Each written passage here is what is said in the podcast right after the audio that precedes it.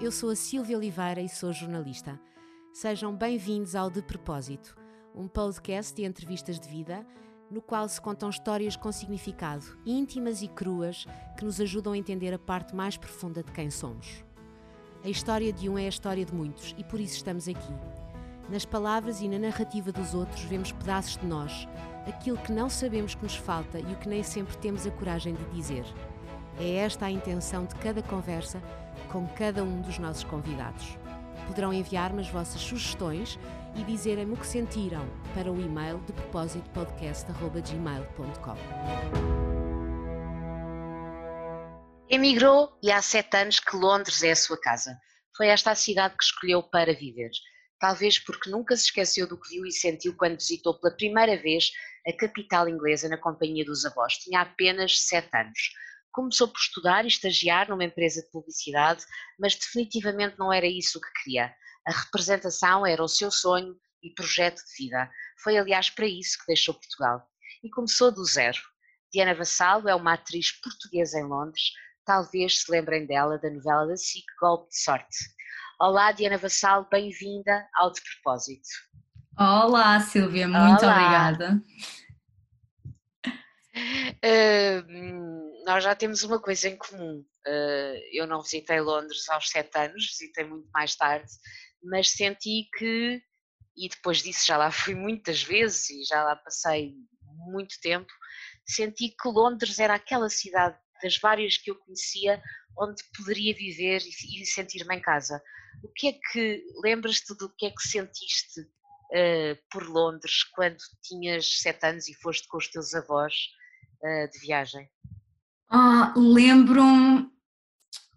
foi, um, foi uma sensação de fascínio imediato, mas também agora, praticamente 20 anos depois do acontecimento, agora também percebo a sorte que tenho em ter vindo nas circunstâncias em que vim.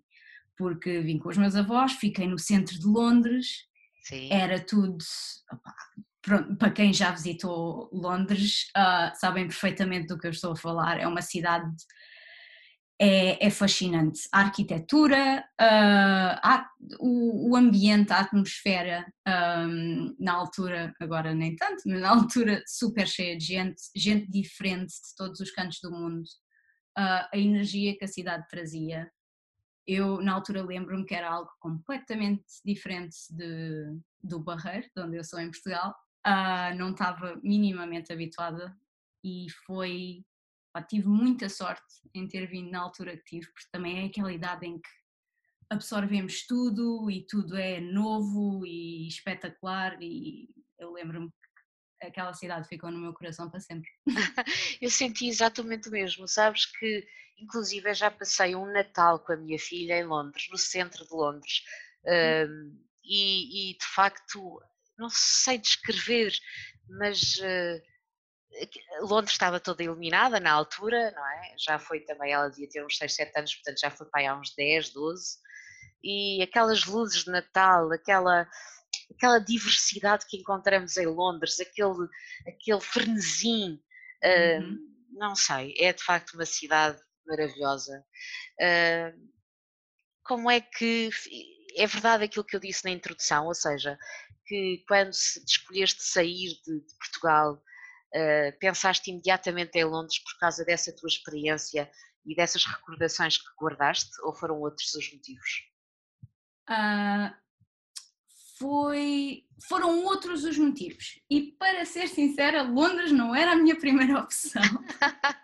Então. Uh, porque eu, outra cidade que eu sempre adorei e ainda hoje continuo a achar um dia será Nova York. Eu também visitei mais ou menos com a mesma idade e fiquei completamente louca pela cidade e com intenção de ir para lá, mas claro, Nova York é, é muito longe e eu estava preocupada em estar tão longe da família na altura em que me mudei, porque também era um bocado nova e se alguma coisa corresse mal era mais difícil um, gerir tudo. Sim, Londres isso... de avião é como ir ao Porto, não é? Exato, exato. É, é, é que nem às vezes nem parece que sair do país Sim. é tão perto. Sim. Que, pronto, e como era inglês era a minha segunda língua, e inglês obviamente é, é a língua que se fala em Londres, uh, foi uma segunda opção muito próxima.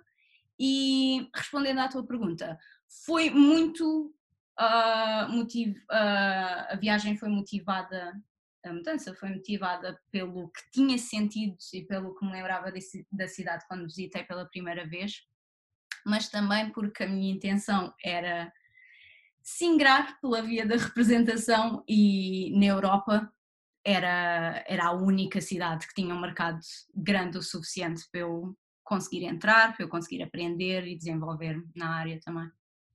A representação. Sim, já, sim. Vamos a, já vamos a, a, ao começar do zero uh, e em Londres, que imagino que não, não seja nada fácil uh, para uma portuguesa, mas um, queria saber como é que nasceu, se, esse, se essa história de querer ser atriz da representação, se isso é uma coisa que vem desde pequenina ou se é uma coisa que já, já ganhaste em adulta? Porque eu sei que tu começaste por estudar publicidade, não é? Uh, sim, ora bem, isto é uma longa, isto é uma longa viagem, Força. de tudo. Basicamente, eu desde que me lembro de ter memórias que queria ser atriz. Sério? ou seja, sim, sim, sim. Pai, eu acho que não querendo exagerar, teria à volta dos 4, 5 anos. Um, e já estava muito certa que era aquilo que eu queria. E Mas claro, nesse, um, eu era completamente obcecada por filmes. Eu papava tudo o que era filme, não só desenhos animados, como filmes hum, recomendados para adultos, basicamente. Eu, às vezes, sem os meus pais perceberem, ia vendo filmes na, na televisão que não devia estar a ver. E tudo me fascinava: o comportamento humano, uh, as câmaras, as luzes, tudo. Tudo, um, tudo aquilo me dava imenso interesse. Eu adorava passar horas colada à televisão. És filha única? Não, tenho quatro irmãos. É lá! Única Mais velhos? rapariga, quatro Mais, irmãos. mais velhos ou mais novos? Tu? Todos mais velhos que eu. Oh, então és a caçula, a menina, a menina, não é? Mais ou menos, é mais ou menos. Ou não, ou não, ou não é esse estereótipo que não se encaixa em ti, não se encaixa na tua vida. Não, não se encaixa de todo. Ah, eu, eu acho que tive a sorte dos meus irmãos não me tratarem como, lá está, a princesinha mais nova. Tive muita sorte, sempre me respeitaram como igual. E eu também nunca me vi como a caçulinha que precisava de, de atenção e de Proteção. Exatamente.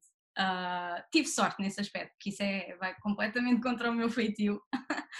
Por isso. Por acaso não. eu não te conheço bem, mas eh, tenho ideia que quem olha para ti e quem fala contigo és tudo menos a princesa, eh, não tens esse ar, eh, mesmo fisicamente, não tens um ar delicado, um ar eh, de princesa, nada, na- nada disso, tens um ar até bastante independente e autónomo. Boa, boa, isso para mim é um elogio gigante, mas eu, é, disseram-me isso desde cedo, porque eu, quando era pequenina, inclusivamente, eu jogava futebol, em vez de fazer aquelas coisas típicas que as que meninas costumam fazer nos intervalos da escola e isso. Ah, eu era aquela que ia jogar futebol, por isso, desde cedo, ah, mantive-me assim. E, e nasceste eh, onde? Em Lisboa, mas viveste no Barreiro, foi? Não, eu nasci no Barreiro e vivi no Barreiro a minha vida toda até ir para a faculdade em Lisboa. E que faculdade é que foste? Fui para a Universidade Católica estudar gestão. E completaste o curso? Completei, sim senhora, completei já. Então, mas como é, que, como é que vamos de eu quero ser atriz aos 4, 5 anos, papar todos os filmes, ser, sentir-se encantada com, com tudo o que significava o cinema e, e, e a profissão de atriz e depois pimba gestão na Católica? Ah, já me perguntaram isto imensas vezes e eu não sei se. É uma resposta complexa. Eu sempre. A minha família, não, na minha família não há artistas, vamos começar por aí. É uma área em que não tenho ninguém ah, que conheça, não tenho familiares nenhums que tenham ido por essa área. Ah, tirando um dos meus irmãos que foi para ah, design gráfico, uh, tirando ele, não há ninguém. Uhum. Os meus pais, a minha mãe é professora, o meu pai é engenheiro, uh, o meu tio também é engenheiro, é, é tudo gente muito científica que sempre achou que pronto, ter, uma, ter uma profissão, ter uma carreira tem que ser numa área mais segura, um, que dê mais estabilidade, uh, com um bocado mais de base científica e menos de base criativa. E eu sempre fui encorajada a estudar e a manter-me nessa área. Uhum. E porque também não conhecia mais ninguém que não o tivesse feito, uh, o meu círculo de amigos também era tudo pessoas que tinham mais ou menos o mesmo background que eu, os pais também os encorajavam mais a seguir por essas áreas. Não, nunca se deu a conversa de e se, e se eu fosse para outra? Uhum. então, embora eu toda a minha vida tenha, tenha pensado em se calhar vou para aulas de representação, se calhar sigo um curso nesta área, não pareceu que fosse possível naquela altura. Uh, por isso estudei, fiz o, o secundário normal, estudei na área de ciências, depois entrei para gestão, porque embora não fosse bem aquilo que eu queria, achei que era um curso um, generalista o suficiente para ter também aquela componente criativa e ver o que é que podia sair dali. Uh, depois entrei num, num mestrado. Espera, espera, espera, espera. Força, força. Deixa-me só perguntar-te então como é que, como é que viveste esse, esse teu gosto pela representação durante a tua infância e adolescência. Se manifestaste, manifestaste aos teus pais uh, ou eles sentiram de alguma maneira isso, ou foi sempre uma coisa muito tua e muito guardada uh, como, como um sonho impossível? Um, eu di, os meus pais sabiam, os meus pais sabiam. Um, a minha mãe sabia perfeitamente que era uma área para a qual eu queria ir. Com o meu pai eu também falei acerca disso, principalmente na altura de, do décimo segundo, em que eu a ir à, para a faculdade queria ir para, para, a área de representação e isso, mas eu, eles não apoiaram, não, não, não apoiaram de maneira nenhuma.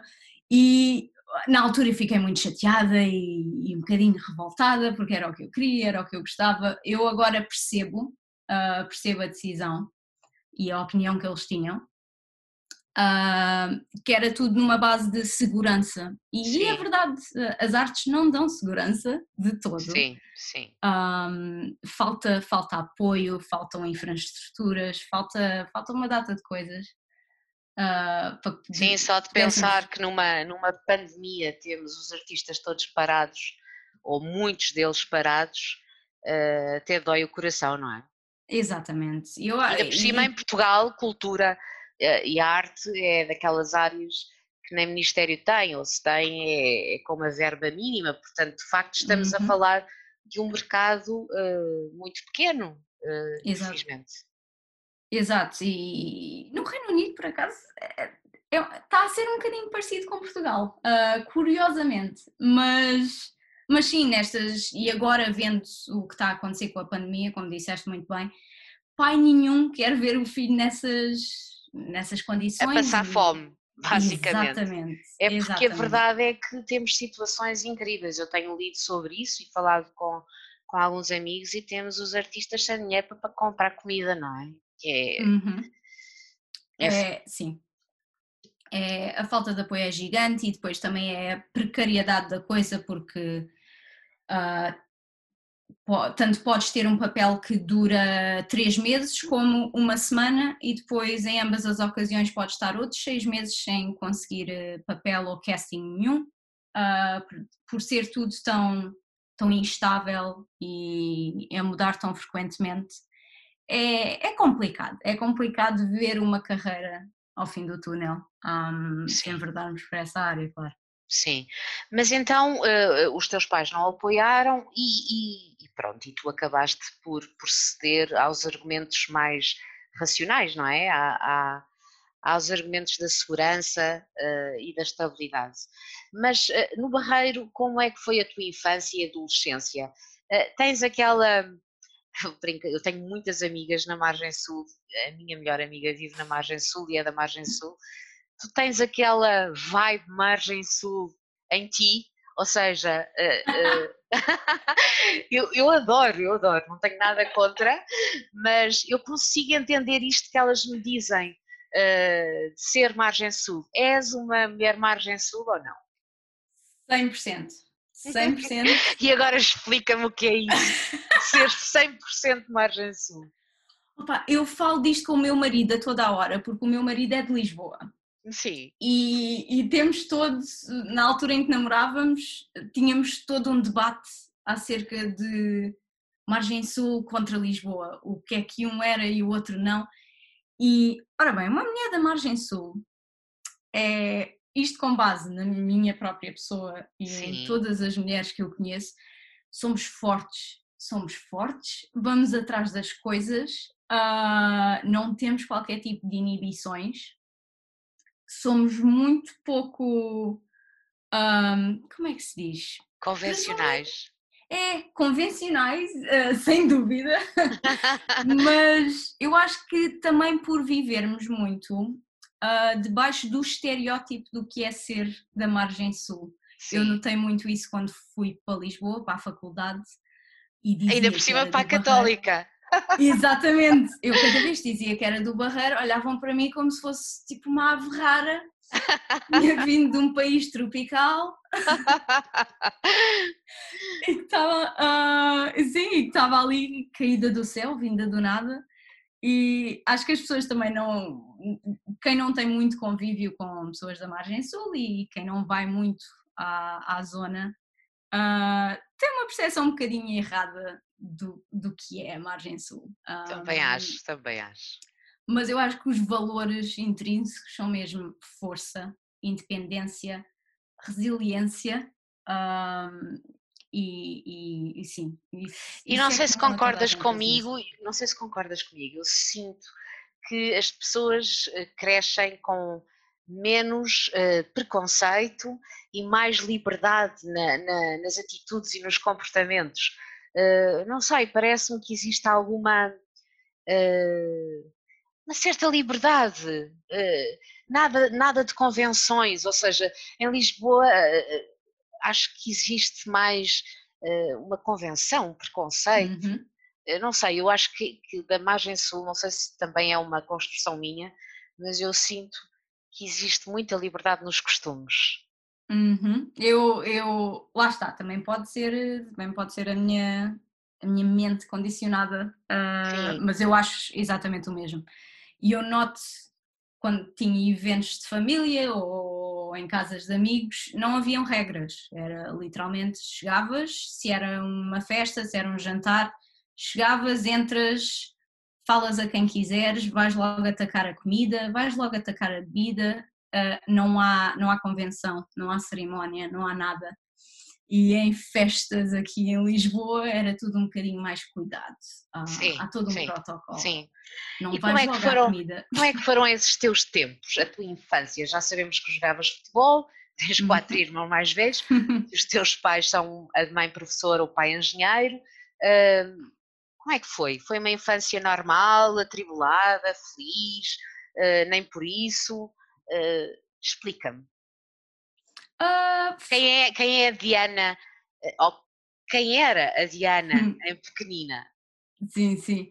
Uh, eu diria 50% feliz e sim, feliz e muito satisfeita com, com aquilo que tinha e 50% sempre a querer mais e um bocado um bocado a sentir-me um bocadinho inadequada. Hum. Um, eu tive a felicidade de viver muito perto dos meus avós maternos, principalmente do meu avô materno, que infelizmente já faleceu, mas que era provavelmente a melhor pessoa que eu já conheci na minha vida. Um, e eu tinha uma relação muito próxima com ele e, e, e vivíamos perto, fisicamente, felizmente. Um, e por isso a minha infância foi toda muito com essa presença super saudável na minha vida, que me inspirava a ser criativa, que me apoiava em todas as escolhas que eu fazia. Como é que se chamava o teu avô? Manuel, Oh, Manuel. Pereira. Oh, Diana, o homem. meu avô chamava-se Manuel e Ah. também é provavelmente a melhor pessoa que eu conheci na vida. Também estive sempre ao lado dele. Eu acho que foi a pessoa que mais amor me deu. Yep. Ahm, e naquele, naquele sentido do amor ah, como sentimento puro e desinteressado e sem a pressão de ser pai, de ser educador. Uhum. E, e também já morreu, mas eu guardo uma enorme saudade dele. Olha que É, triste. Os dois Manuéis. os dois Manuéis, grandes homens. Bom, Ah, que sorte que tiveste, eh, eh, não é? Mas então, a parte em que estavas eh, sempre insatisfeita. Porquê? Ah, eu, se- por lá está, aquilo que eu já também já falei um bocadinho antes, ah, eu não, eu sempre fui criativa, eu sempre fui um bocadinho, ahm, eu fugia das normas, eu percebia quais eram as normas e fugia ativamente delas. Hum, E esse tipo de comportamentos, esse tipo de atitudes sempre me fez sentir que, que estava errada, que não devia ser assim, ah, que não devia querer ser atriz, porque obviamente ninguém aqui é ator ah, à minha volta, as pessoas que eu conheço não são artistas, por alguma razão será. Ahm, depois queria ser, queria, queria, queria dar aso a essa criatividade, queria, queria agir, fazer coisas e não, e não conseguia. ahm, e isso frustrava-me imenso. de que forma é que se via e que os outros viam? Como é que se demonstrava essa tua vontade de fugir às normas? De ser diferente? Ah, oh, como Era no aspecto, era na roupa, era no comportamento, nas atitudes, nos livros que lias? Eh, Como é que, como é que se revelava? Ah, sobretudo, sobretudo o que dizia. Eu sempre fui uma pessoa, ainda hoje, um bocadinho menos hoje, mas eu sempre fui uma pessoa que não fala até saber exatamente aquilo que vai dizer. Ah, n- n- Eu acho que é uma grande qualidade. é, tipo, é tipo caçador, fica ali à espera da presa até, até poder disparar. E eu sou um bocadinho assim, então em, em- em eventos sociais, em, por exemplo, se estivesse com família e a família toda, claro, com o mesmo background, tudo engenheiros, professores, blá blá blá, ah, tinham conversas ah, muito, tudo muito bem fundamentado, tinham as suas opiniões e blá blá blá, e a Diana esperava pelo momento certo e bam, mandava uma bomba qualquer que ia contra tudo aquilo que estava a ser dito Hum, um, e que fazia as pessoas pensarem "Hum, o que é que ela está a dizer, do que é que ela está a falar, porque é que ela acha isto. Ah, e eu sempre, sempre quis muito que se percebesse quais eram os meus valores, o, o que é que eu achava ah, das coisas e não me importava se fosse contra ah, a regra e contra 99% do que os outros achavam. Muito bem. Gosto disso. Portanto, cresceste rebelde.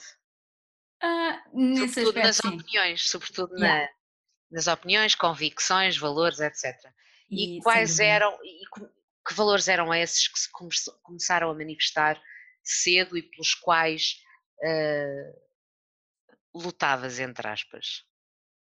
Hum, e eu diria igualdade, que eu desde cedo, e agora esta, esta nuvem de, de conversa que agora anda acerca de sexismo, misoginia, ah, xenofobia, eu já desde nova comecei a perceber que essas coisas realmente aconteciam.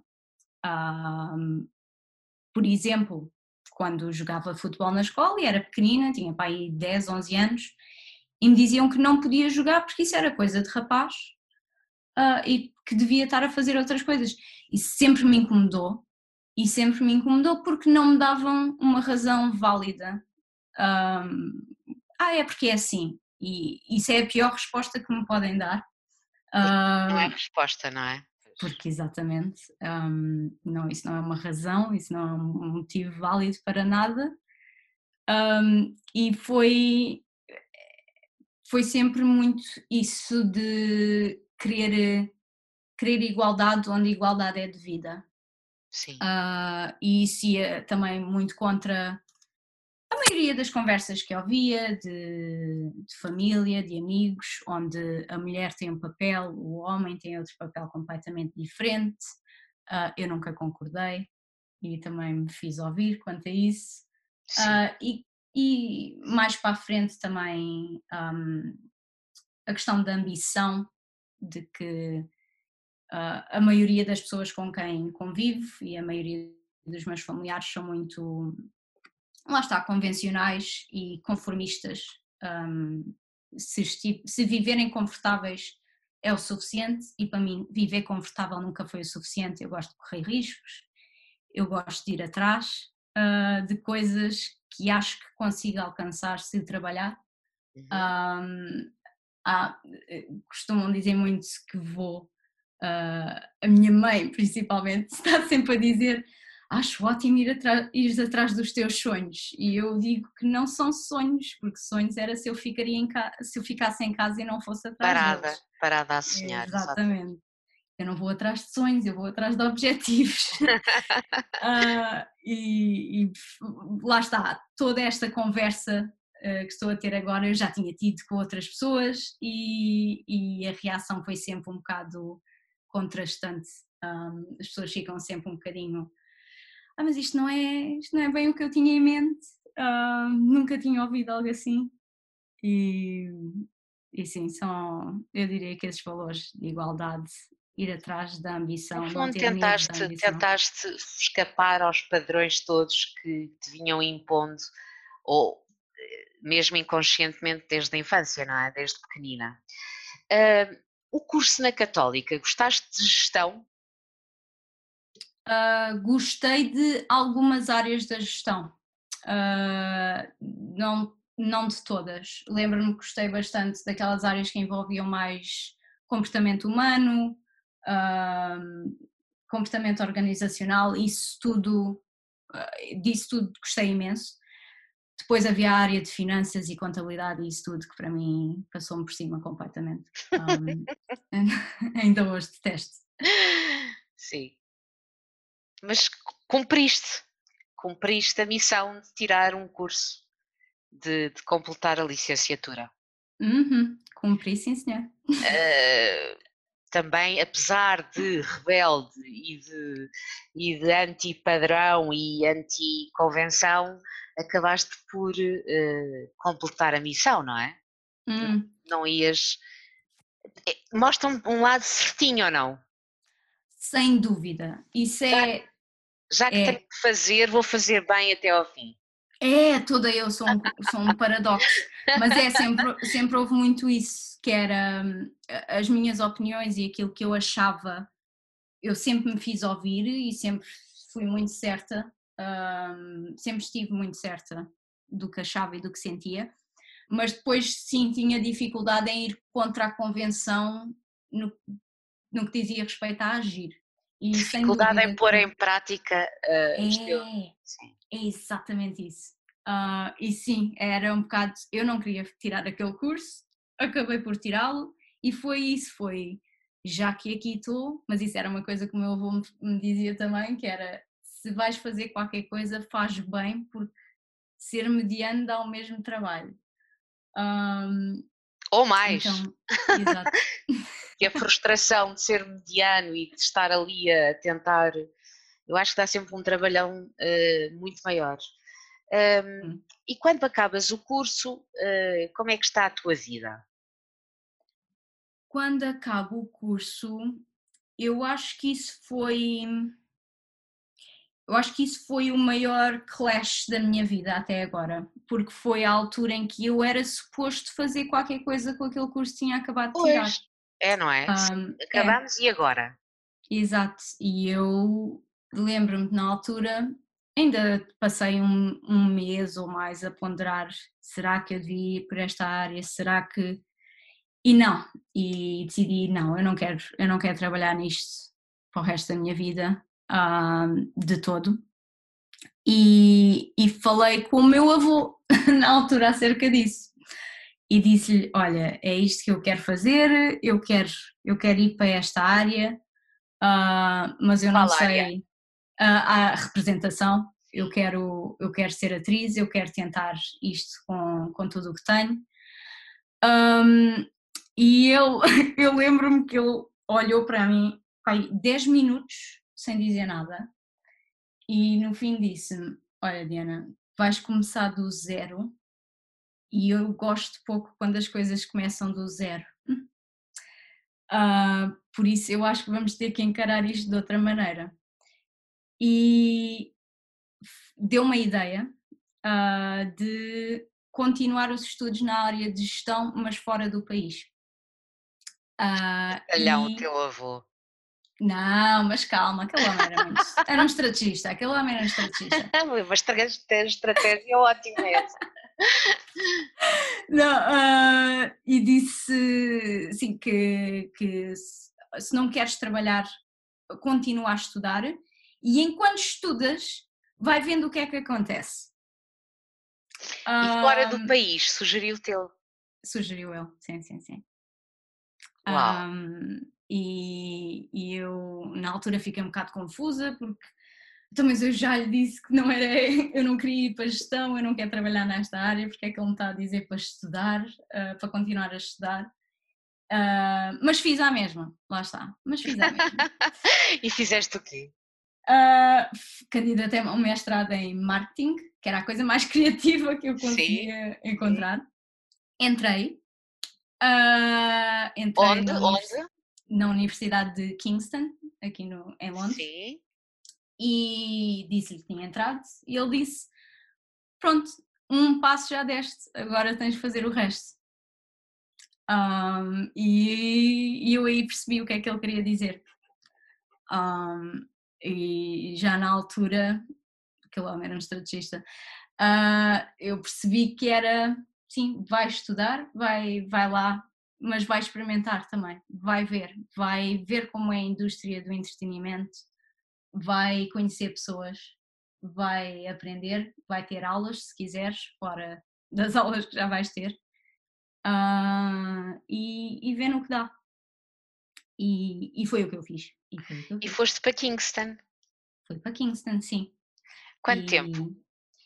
Fui um ano. Uh, quase um ano. Uh, o mestrado, que eu fui fazer um mestrado, era um ano uh, e eu, ao fim de nove meses, consegui um estágio na área de publicidade.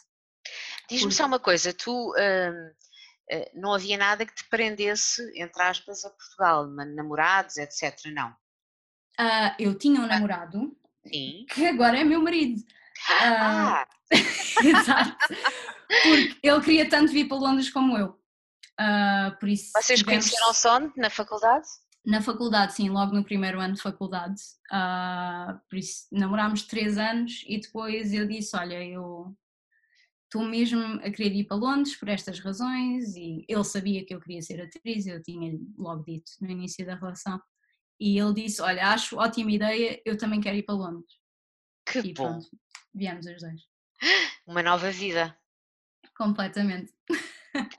E portanto, uh, ao, ao, fim de nove meses consegues o estágio em publicidade, mas como é que foi chegar a Londres, instalarem-se uh, em modo casal? Imagino que não vivessem, não partilhassem casa nem nada disso antes aí, não é? Aqui, uh, sim, em, sim, sim. em, Lisboa. Como é que foram os primeiros tempos? Eu sei que ias estudar, mas uh, e, e, pelos vistos havia algum dinheiro, portanto, como é que foi? sim, eu tive. Nós viemos em situações um bocadinho diferentes, um, porque eu vim, obviamente, com, com, o apoio dos meus, do meu avô e, e, os meus pais também me ajudaram um bocadinho nos primeiros meses, uhum. e eu soube logo que era aqui que eu queria ficar. Uh, e eu acho que passado quatro semanas ou cinco semanas de ter chegado a Londres, eu já sabia que queria viver aqui o resto da minha vida. Uh, por isso, para mim, todo o processo, eu adorei todo o processo. Um, e claro, houve sacrifícios, tive que fazer imensos sacrifícios e foi difícil e tudo, mas eu uh, pareceu-me certo, senti que era certo e estava disposta a fazê-los. O meu marido um, vinha fazer um mestrado também mas depois, por, uh, por razões financeiras, teve que deixar e começou a trabalhar dois full-times e um part-time ao mesmo tempo. Ups!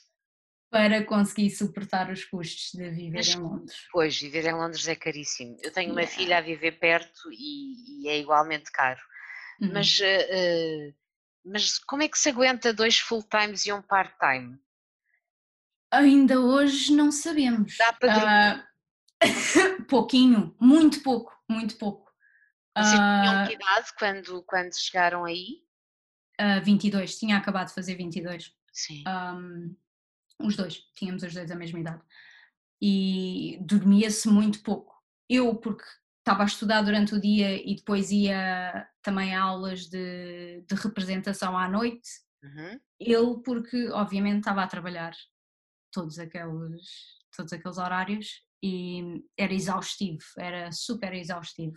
Não haviam fins de semana, uh, não haviam férias, não havia tempo livre de todo. Sim apesar desses sacrifícios todos que tu dizes que, que fizeram, valeu a pena. E tu sentiste ao fim de quatro semanas que era aí que querias viver. Completamente, completamente.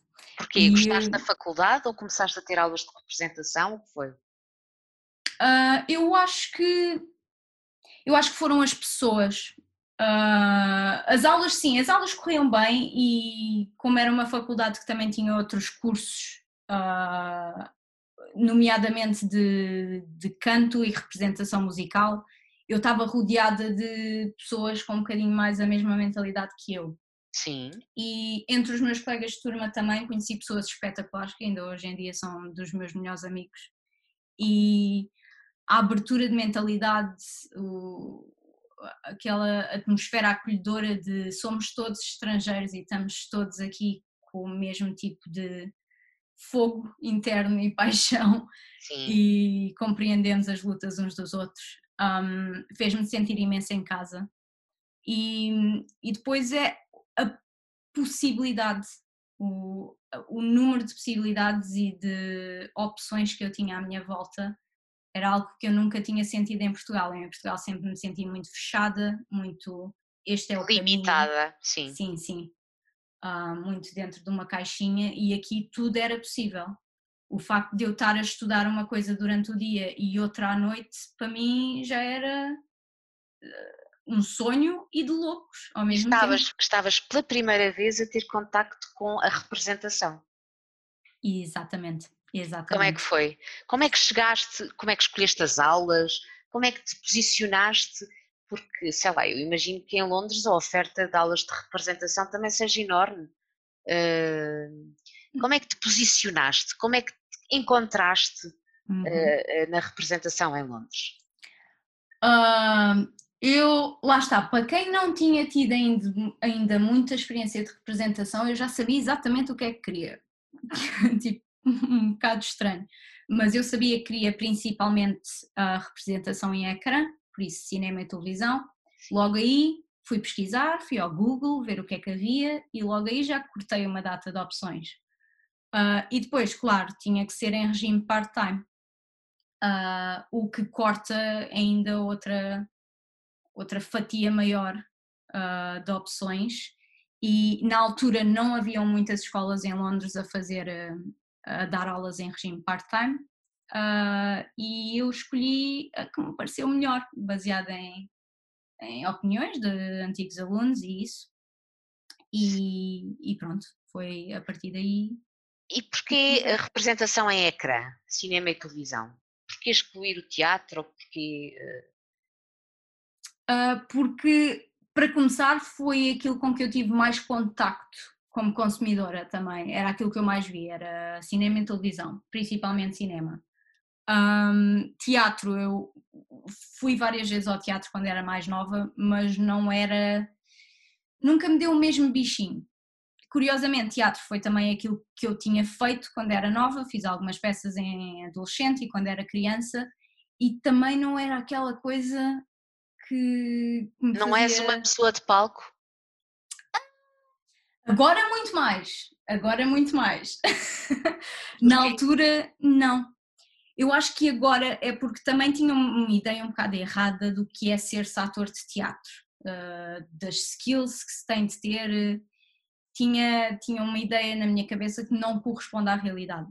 Uh, e agora, tendo treinado e uhum. tendo trabalhado com profissionais de palco, percebo que as diferenças técnicas são imensas, mas é, é completamente uma arte e não é para todos. E, e quando é bem feito, é muito bom de se ver. Um, e, e, a minha opinião começou a, a mudar uh, de alguns anos para cá. Mas na altura, quando mudei para Londres, não, era, era ecrã, era ecrã que eu queria, era aquilo que eu conhecia, era aquilo que me fascinava e era por aí que eu queria ir. E quanto tempo depois é que te sentiste preparada para dizer, como hoje, não é? Eu sou atriz, sou a Diana Vassal e sou atriz. Não há muito tempo, não há muito tempo. eu acho que há, há dois anos para cá, provavelmente. E porquê? o que é que mudou? Ah, estou a ficar velha. Não, não, não é isso. eu acho que é. Eu comecei a pensar o que é que. Porque é que não dizia que era atriz? E depois comecei a perceber que era porque tinha medo da percepção alheia, uh, do que isso queria dizer. Um, e depois pensei muito acerca de então, mas e o que é que, o que, é que interessa? Porquê é que interessa a opinião alheia? Porquê é que o que os outros veem como sucesso, o que é que isso diz sobre ti? Um, e percebi que não dizia absolutamente nada. Então, então, Mas vivemos decidi... todos, vivemos todos presos uhum. uh, por um motivo ou por outro e temos que nos deslargar, não é? Largar das, das, das opiniões dos outros, da percepção dos outros sobre nós. Mas eu imagino que para, uh, para ti, que, que viveste uh, muitos anos com, essa, com esse bichinho da interpretação e de querer ser atriz, mas eh, a verdade é que nunca tinhas sido e, portanto, foste, eh, eras gestora, quanto muito, não é? Ou licenciada uhum, em gestão, exatamente. Eh, ou podias ser publicitária porque estagiaste numa empresa de publicidade, ou sei lá, tiraste um mestrado em marketing, tudo, tudo completamente diferente de ser atriz. Eu ponho-me nos teus sapatos e tentar, imagi tentar imaginar a coragem que é preciso dizer, para, para se dizer, olá, eu sou a Diana Vassal e sou atriz. Ainda por cima porque ser atriz não é uma coisa assim tão comum quanto isso. Uhum. É verdade, é verdade.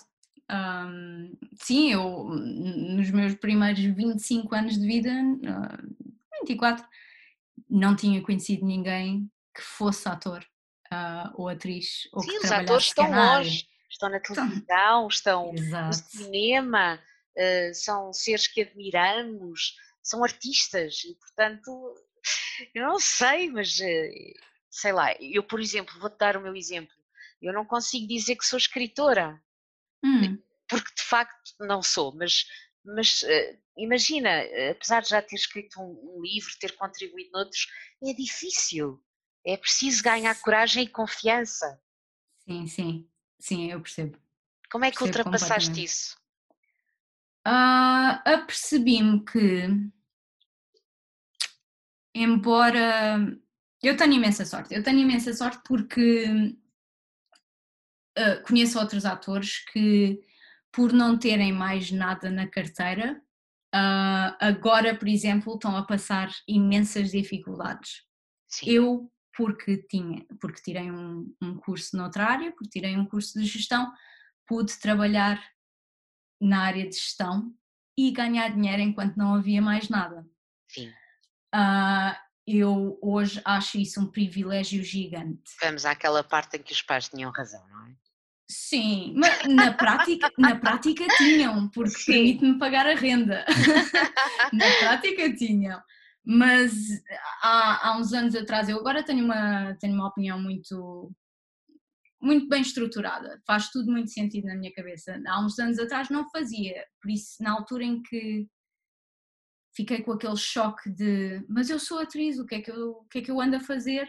uh, o que me passou pela cabeça foi que tinha vivido grande parte da minha vida a fazer as coisas que os outros queriam que eu fizesse um, e que e que estava cansada, estava genuinamente cansada de fazer isso, uh, porque era como se devesse algo a alguém constantemente e eu não sentia que devia viver assim. E, e ser atriz não era só o que eu queria fazer profissionalmente, é algo que me dá gosto pessoal, faz-me sentir feliz, faz-me sentir realizada. Uh, eu adoro acordar e ir ensaiar, ir filmar, conhecer outros atores. Uh, eu adoro o processo criativo um, e achei que era tempo perdido dedicar-me a outras coisas que não fossem exatamente aquilo que eu quero. Uh, e que muitas vezes pensa-se num ator e obviamente que só se é ator quando se apareceu na televisão X vezes ou neste filme de, com um orçamento gigante. Sim. E não, e são atores com muita sorte e com muito trabalho por trás, obviamente. Sim. Mas a sorte tem um papel muito, muito importante nesta, nesta indústria. E, e não, eu sendo atriz e conhecendo outros atores, eu vejo o trabalho que está por trás, eu vejo uh, que trabalhamos 15, 16 horas por dia, uh, fixamos 10 a 12 páginas de, uh, por dia quando é preciso, um, damos tudo de nós e às vezes não ficamos com aquele papel que nos consagraria como atores. Um, Mas isso não faz que não isso não, não deixa vos fazer atores, não é? Exatamente. é exatamente. Muito, muito interessante saber isso, é verdade. Exatamente, e foi nessa altura que eu pensei: não, tu, tu és atriz, tu és atriz, tu só não. Ok, não estás em Hollywood, ótimo, ok, mas tu és atriz. Um, e a percepção do que temos, uh, do que é ser ator, não condiciona ao facto de tu seres atriz. Um, e pronto, a partir daí fez uma luzinha na minha cabeça e comecei a dizer a toda a gente, quando me perguntavam o que é que fazia, sou atriz. Que bom, que bom. Consegui chegar a essa fase. Uh, como é que foi, uh, como é que conseguiste depois das aulas de representação? Também vais entrando no meio, não é? Vais conhecendo pessoas, vais uh, sabendo de castings, como é que é? Como é que foi essa, essa primeira fase? Sim, uh, foi. Para começar, uh, a minha primeira aula de representação foi um completo choque. Porquê? tipo, porque pus imensa pressão em mim própria. Pensei, Diana, tu tens que ir e mostrar o que vales e vai com tudo. Lembro-me que tinha de preparar um monólogo para fazer em frente à turma. Sim. E e fiz, e era um monólogo super. Era super emocional e tinha um arco gigante e era ótimo, era super, era super aliciante de se fazer. Sim. Se calhar não era para alguém que estava a começar, mas não, mas eu, Diana Ambiciosa, vai com tudo. Uh, e lembro-me que ao entrar na sala, toda eu tremia. E eu pensar, Diana, tipo, tu estás preparada, tu não tens que te sentir assim, o que é que se passa?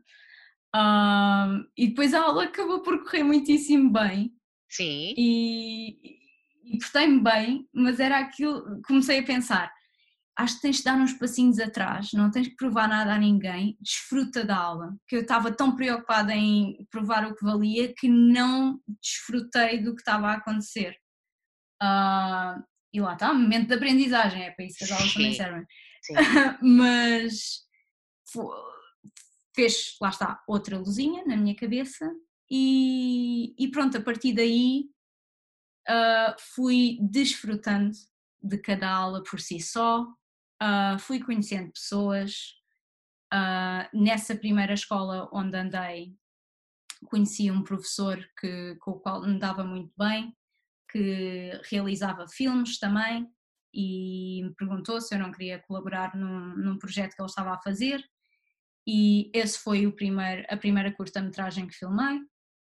Uh, a partir daí claro, como já tinha um crédito no currículo, uh, juntei-me a uma plataforma, inscrevi-me numa plataforma que é basicamente LinkedIn para atores em, no Reino Unido e fui, fui, fui conhecendo outras pessoas e conseguido outros projetos através daí.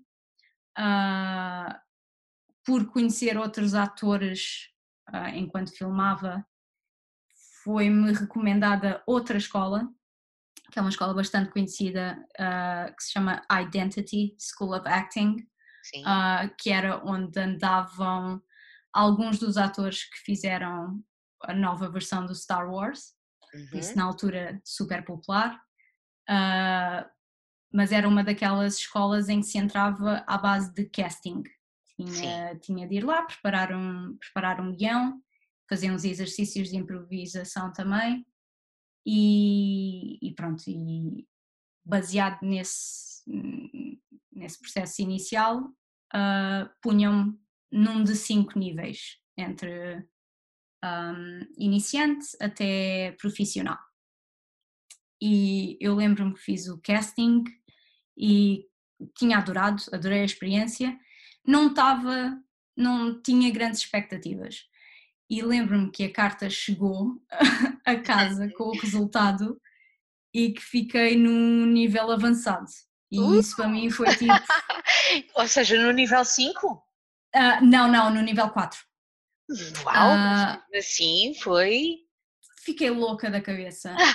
imagino, imagino. e, e sim, aí eu acho que aí uh, essas aulas e a experiência nessa escola foi sem dúvida enriquecedora, porque não só conhecia atores espetaculares que hoje em dia fazem, têm papéis em séries de topo aqui no Reino Unido, Sim. mas também aperfeiçoei e desenvolvi imenso a minha técnica e finalmente consegui ter um processo criativo que não fosse só ah, correu bem, mas foi sorte. Eu sei perfeitamente o que estou a fazer agora.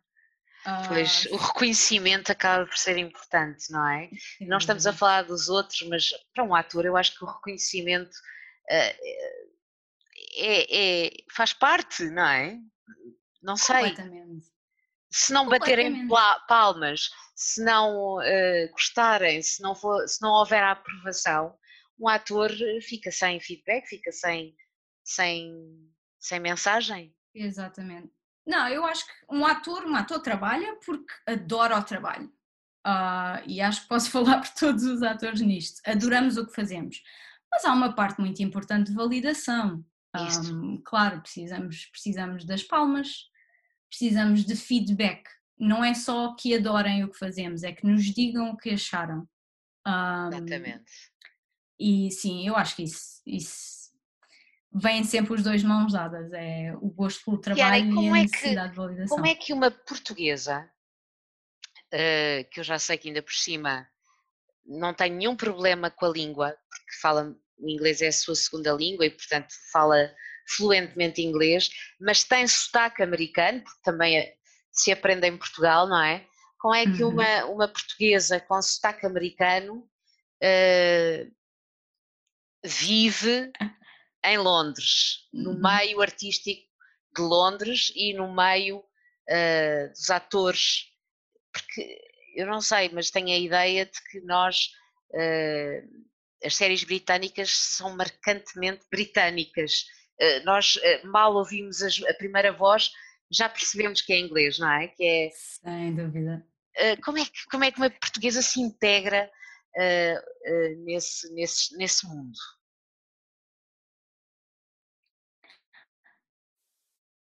No início, no início foi uma barreira, sem dúvida, porque lá está, eu não. Hoje em dia já consigo conseguir fazer sotaque britânico mas uma coisa que aprendi é que se querem um sotaque específico para um papel, quer seja britânico, quer seja americano, tendem a escolher pessoas cuja língua nativa é essa, hum.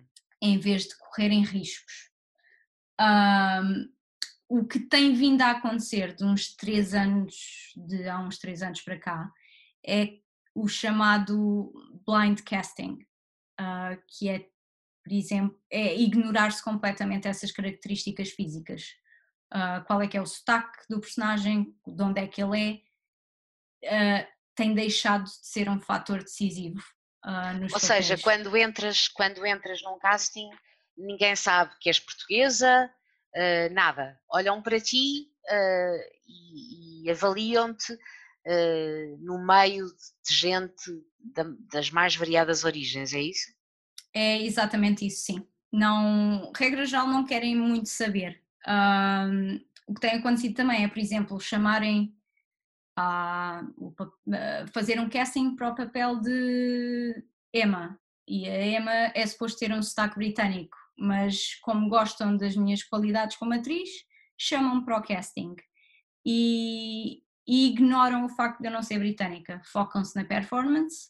Se gostarem disso, uh, podem perfeitamente mudar o perfil do personagem uh, e acabar por dizer: Olha, não interessa que ela seja britânica, ok, uh, escolhemos Ok, então as coisas estão a mudar ligeiramente, não é? Uh, lentamente, mas sim, mas sim, está a mudar. Quais são, neste momento, já, já, já conseguirás pensar nisso, quais são as tuas características intrínsecas ou, ou seja, quem é a atriz Diana Vassalo? Como é a atriz Diana Vassalo?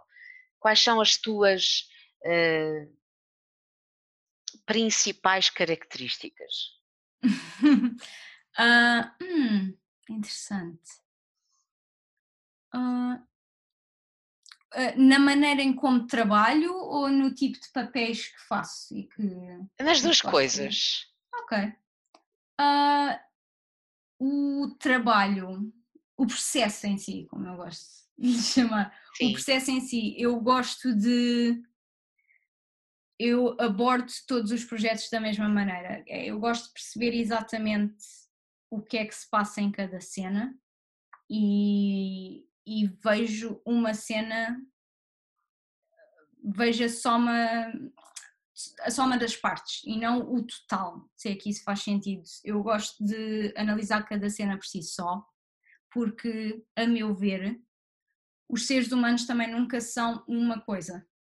Há sempre um fio condutor na personalidade, mas uh, mudamos consoante as pessoas com quem estamos a falar, consoante as circunstâncias da situação e, e eu tento adaptar esse, esse comportamento humano, essa coisa tipicamente uh, tipicamente humana Sim. para a análise de, das cenas que faço e que trabalho.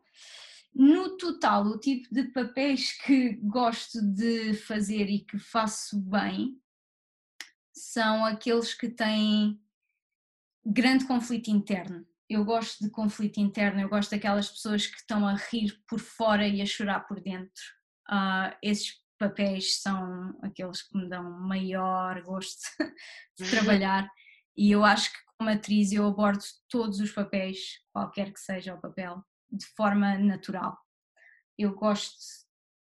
O motivo pelo qual eu gosto de televisão e de cinema é que sinto que há muito de mim nos personagens que estou a ver. Uh, ou algo que um personagem disse, ou a maneira como ele exprimiu determinada coisa, uh, faz-me sentir uma maneira muito especial e faz-me sentir compreendida. Eu gostei muito dessa, de, de, dessa tua preferência por personagens com, com conflitos internos, como tu disseste, estão a rir, mas estão a sentir outra coisa uhum. lá bem dentro. Um, como é que isso se consegue? Porquê é que tu achas que é especial nisso? Por, porque todos somos assim, acho eu. Ah, todos temos aqueles dias em que temos que sair e ver uh, X pessoas e convém estarmos bem dispostos, mas só nos apetece é estar na cama a chorar.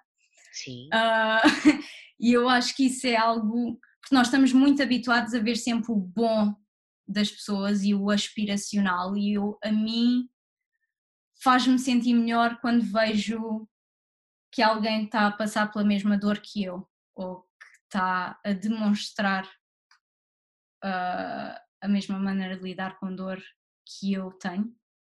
Um, não sei, parece-me mais humano. Sim. É, em vez de aspiracional, é, é mais humano. E eu gosto de ver coisas que me fazem que fazem sentir que tenho ali um elo de ligação. Alguma identificação, não é? Uhum, sem dúvida, sim.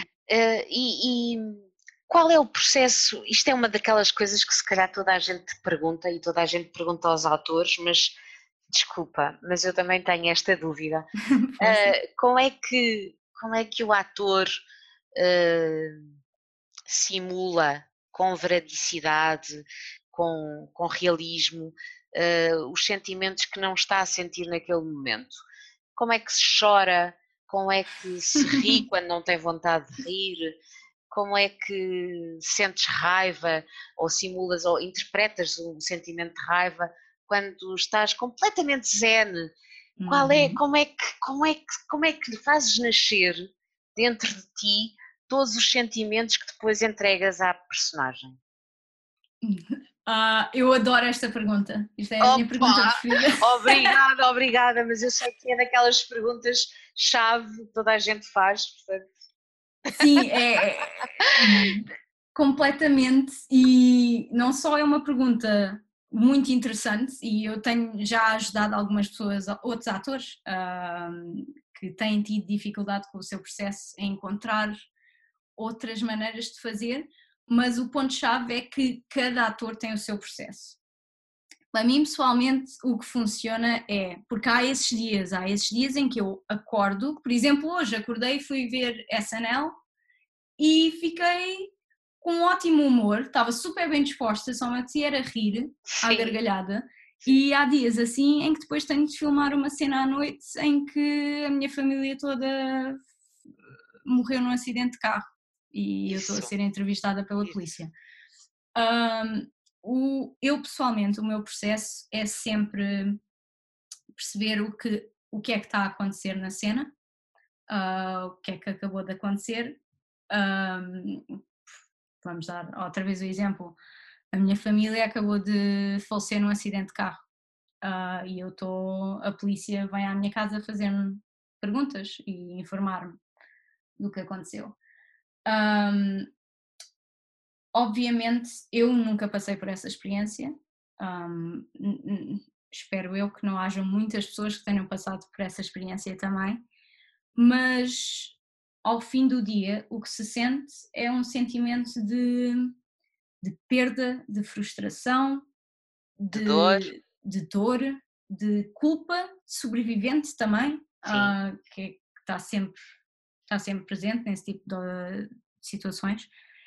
E depois de identificar essas emoções que estão na cena, é procurar dentro de mim o que é que em mim, nas minhas experiências de vida ou uh, em imaginação, eu tendo a usar mais imaginação do que experiências de vida porque uh, me deixam menos deprimida, para ser sim, sincera. Sim. Um, e imagino cenários em que sentiria coisas, eh, emoções parecidas. Um, que cenários é que eu posso imaginar que me causam esse tipo de dor? E é sempre levar a imaginação ao limite do que pode ser. Uh, em situações como estas, por exemplo, se é se houve de facto um acidente e pessoas faleceram, é uma dor gigantesca. Logo, a imaginação tem que ser levada ali ao limite uh, para se chegar àquele ponto de dor que, quando representamos em frente a uma câmara, o público consegue sentir em casa. É como, é como entrar num universo paralelo ou não? É. Hum, é. Eu gosto de dizer que é pôr a realidade em pausa. Uhum. é, o que é que eu quero dizer com isto? É esquecer-me de esquecer-me do que está a acontecer à minha volta naquele momento. Uh, quem é que é a Diana, o que é que está a acontecer, isso fica tudo em pausa. E, e ligo ali o botãozinho da imaginação e começo a pensar eh, em, em, coisas que me causam dor, situações imaginárias que, que me poriam naquele espaço mental e, e depois dizem que é para gravar e eu agarro-me a isso, agarro-me a isso até dizerem a ação e depois deixo correr. E quando acaba? Quando acaba, porque é imaginação, acaba mesmo. Acaba mesmo? acaba mesmo. Comigo acaba mesmo. Ligar. Consigo, consigo desligar. Fisicamente cansa, se tiveres, porque isto também é outra coisa que as pessoas não, não estão muito a par, porque não se fala muito, mas uma cena é filmada de vários ângulos, uh, são feitas várias tentativas, às vezes uma cena de 2, 3 minutos pode durar duas horas e meia a ser filmada. Sim. Duas horas e meia a chorar é muita hora. Meu Deus. Uh, fisicamente é, é, exaustivo, por isso Sim. a cena acaba e mentalmente estou bem, estou pronta para ir jantar fora e ver amigos. Sério? sim, sim, mas fisicamente estou ali derriada, tipo, ah, preciso de um banho quente. Há sempre uma dúvida que eu tenho em relação aos atores, que é assim, e na vida real? Ou seja, tu em casa com o teu marido, no meio de uma, sei lá, eh, de uma cena de dia a dia, pode ser uma discussão, uma cena de amor, etc. Os atores fingem ou conseguem facilmente ser uh, atores na vida real? Oh.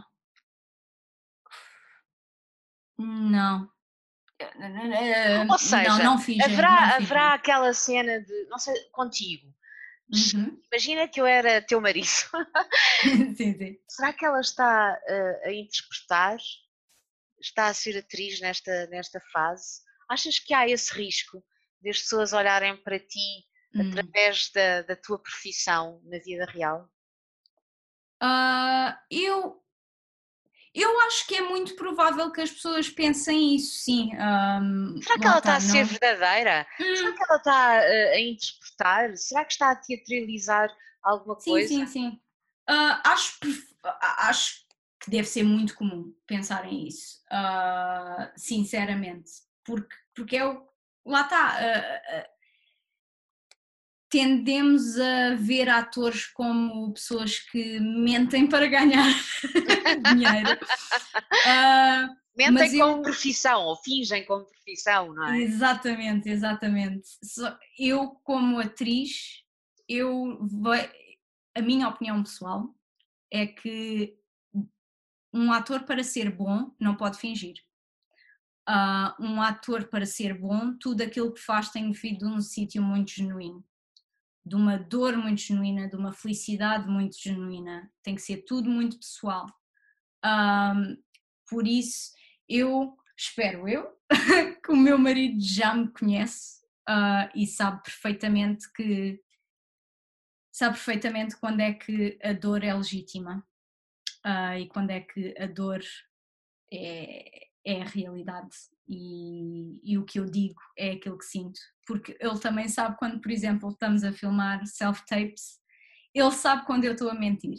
Ele sabe quando não é genuíno e diz-me sempre: Olha, corta, porque eu não acreditei no que estavas a fazer. Self-tapes é quando vocês, quando tu estás a, a fazer vídeos uh, a interpretar uh, sentimentos ou emoções, eu acho que tu fazes isso no teu Instagram, não é? Sim, sim. Uh, é basicamente cada vez que há um casting e os realizadores, uh, os diretores de casting não querem ver alguém uh, cara a cara, ah, okay. pedem, pedem uma self-tape para okay, enviam-nos okay. um guião e nós representamos isso em frente à câmara e enviamos a gravação. Ok. Portanto, tens ali o teu crítico pessoal. Uhum. uh, em termos de papéis, o que é que estás a fazer neste momento?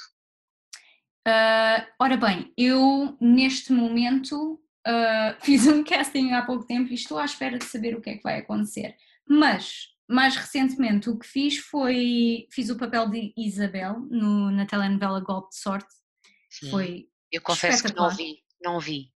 Quem era? Ah, ainda não saiu, ainda ah, não saiu. Ainda não, não. saiu. Ah, então diz-me, quando é que vai sair para eu ver? é no fim da temporada, por isso eu acho que há de ser, eh, se calhar novembro, não tenho a certeza, ainda não me disseram, mas é Ai, é no fim da temporada. Avisar depois, que eu quero mesmo ver. Uh, uh, e, e, não podes dizer muita coisa, mas enfim, foi espetacular porquê? Uh, porque te, representei com dois dos meus atores preferidos, uh, que, são? são Maria João Abreu e o José Raposo também. Uau, sim. Uh, e foi, foi um sonho, foi um completo sonho.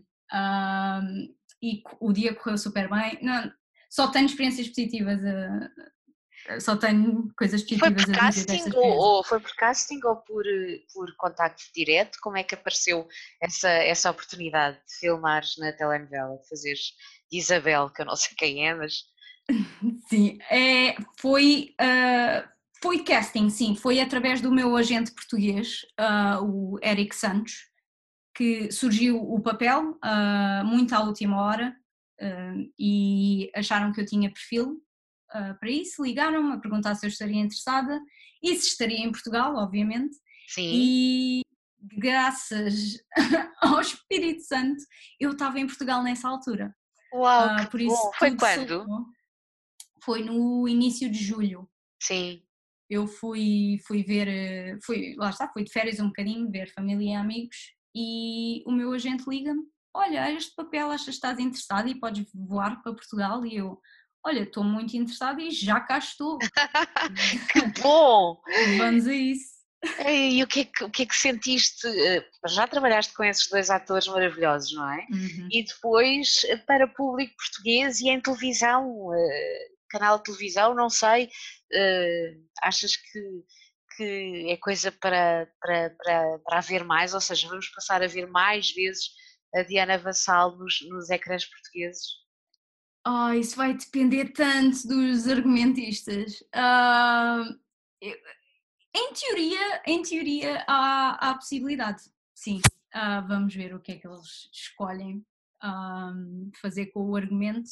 Mas eu adorava, adorava que isso acontecesse. Foi uma experiência surreal. Ah, estás a referir, depende dos argumentistas desta novela, mas eu estou a falar de outras. Ah, no geral. Ah, sim, claro, claro. Eu vou, vou a tudo. Vai ser a primeira vez que vais aparecer, não é? Nos ecrãs portugueses. É, é sim, senhora. Uau! É o primeiro crédito português. Uau, uau, uau! E, e, e é isso que gostarias? Ou... E nos uh, ecrãs da Inglaterra? Uh, eu, eu sinceramente, eu não, não tenho preferência territorial, é onde houverem projetos interessantes e onde me queiram. Uh, porque pá, não, não me importava, sinceramente, não me importava nada de, de, trabalhar eh, mais frequentemente em Portugal, quer fosse em telenovelas, quer fosse em, em cinema também, uh, porque acho que pá, têm talento incrível e, e bons projetos a serem feitos atualmente, por isso adorava, adorava estar envolvida. Que bom. Olha, e eu sei que te falta fazer imensas coisas. Tu és. Tens que idade? 29. 29. Portanto, falta-te fazer eh, um mundo. Tens um mundo pela frente, não é? Uma vida pela frente. Mas assim. aquele grande objetivo, já não vou utilizar a palavra sonho, ou seja, aquela coisa que tu, depois de fazeres, disseste, dirias para ti, Diana, Agora, agora, sim, agora isto foi um momento mesmo eh, de satisfação, ou seja, o que é que tu querias muito, muito, muito fazer e que te falta? Ah, um, Enquanto atriz, claro. Sim, sim, sim. Sem dúvida alguma, um, ter um, um papel com suminho um daqueles papéis bem interessantes um, num filme, num chamado feature film, que é basicamente um daqueles filmes grandes que toda a gente vai ver ao cinema. Um, adorava, adorava. É, é para isso que ando a trabalhar há anos. Há de chegar o dia. Um, Ou seja, a, a teres um papel de suminho, seja um papel uhum. substancial uh, num filme uh, Star Wars ou num filme uh, sei lá, comédia romântica, num drama, uh, enfim, se pudesse escolher com quem é que contracenaria já amanhã? Uh, com quem é que contracenaria? Oh meu Deus, tanta gente! Uh, ok, vamos começar pelo princípio. Adorava trabalhar com o Martin Scorsese. Sim. isso era, era o meu sonho absoluto. Está no topo da pirâmide. Contracenar com outros atores Uh, os, os, do costume, adorava trabalhar com Meryl Streep, mas também há uns quantos atores britânicos que estão agora a surgir a surgir para o público em geral, porque na indústria já são conhecidos há uns anos. Sim. Uh, por exemplo, há uma atriz espetacular uh, chamada Sophie Okonedo, é uma atriz que nasceu em Londres e tem estado principalmente envolvida com teatro, mas também fez uma série na Netflix chamada Wretched. Um, ah, sei bem, adorei. Oh, adorei, é, adorei, gostei bem, tanto. É a atriz, é a que faz aquela personagem que tem uh, múltiplas personalidades. Sei. É Uau. É espetacular. É Ela é espetacular. Boa, muito boa mesmo. Dava, adorava trabalhar. A série, a série é muito recente no Netflix, uh, pelo menos a primeira temporada, não é? Ratchet. Sim, sim. Sim, sim nasceu, uh, saiu há duas semanas, se calhar. Maravilhoso, maravilhosa, adorei. É uh, e em Portugal, com quem é que gostarias de contracenar? Uou, uh, também sei, Dalila Carmo. Dalila adoro Car Dalila Carmo, adoro. Uh, tive o prazer de a conhecer há uns anos, uh, num workshop aqui em Londres, e ela é das pessoas mais simpáticas que eu já conheci. Sim. Um, Dalila Carmo. PP Rapazote, também gostava de ter a experiência. Sim. uh, Joaquim de Almeida. Não é bem, é em Portugal, ele não está muito baseado em Portugal, mas uh, é português, é o que interessa. Uh, Maria do Céu Guerra, sem dúvida. Sei, sim. Um, Beatriz Batarda também. Tanta gente boa, não é? Hum, ai, é Diana, é e pessoalmente, eu, eu, disse ai, Diana, porque uh, estou a torcer imenso, imenso, para já estou desejosa de ver uh, a parte. Tu também não viste os episódios do Golpe de Sorte onde apareces? Uh, não, não, não. Portanto, ainda não. não sabes o resultado, não viste o resultado. Não. Estou desejosa de ver o resultado, estou a torcer para que vejamos cada vez mais em Portugal ou nos ecrãs, uh, onde for, não é? No Reino Unido, Exato. etc. A nível pessoal. Oh, a nível pessoal. És hum. casada, hum. há sempre Sim. aquela coisa, aquela pergunta também muito dentro do padrão. E filhos? E os filhos, é verdade. Ainda um... estás à beira dos 30, deves lutar com isso a toda hora.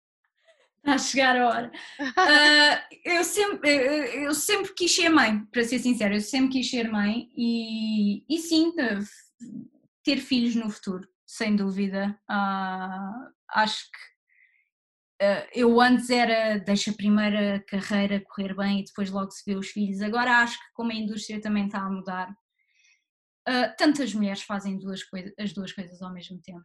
Um, e muitíssimo bem eu acho que não vai ser uma condicionante. Mas sim, no, talvez nos próximos 5 anos ou assim, ter, ter filhos era algo que, que gostaria. A nível pessoal é assim, a coisa que. ou é outra? Eu é que puxei o assunto dos filhos. Não, não, é, é isso, é isso. Acho que não tenho. Pessoalmente era o que eu estava a pensar. Pessoalmente o meu maior objetivo de vida era ficar, era fazer aquilo em que acredito e aquilo que gosto, e isso já estou a fazer. Ah, eu acho que a seguir a isso é ter filhos, sim. não mais nada. Há pouco disseste uma coisa que me arrepiou, que foi uh, daquelas coisas que costumamos dizer e dizemos, dizemos frequentemente, eu já disse muitas vezes, que é eu vou viver em Londres para o resto da minha vida. É isso que sentes neste momento? Uh, sim, sim, acho que sim. Que é que, qual foi a coisa mais importante que, te, que Londres te deu? Oh, isto vai ser isto vai ser tão profundo. Eu própria, acho que me deu eu própria, deu-me identidade. Ou não, deu-me permissão para ter a minha identidade. Diana, tu não estás a ver, mas eu estou, nós não estamos a ver, mas eu estou a fazer braços no ar, porque eu acreditava que ia ser essa resposta. Mas porquê? De toda a nossa conversa, toda a nossa conversa, tu começaste a viver a persona personagem que tu, que tu és, sem ser uhum. aquilo que os uhum. outros esperavam de ti. Uhum. Tens toda a razão. Eu acho que finalmente tu começaste a ser tu própria, não é? Quem tu queres uhum. ser. Uau. É, é. É que bom. Olha, eu adorei a nossa conversa, para variar.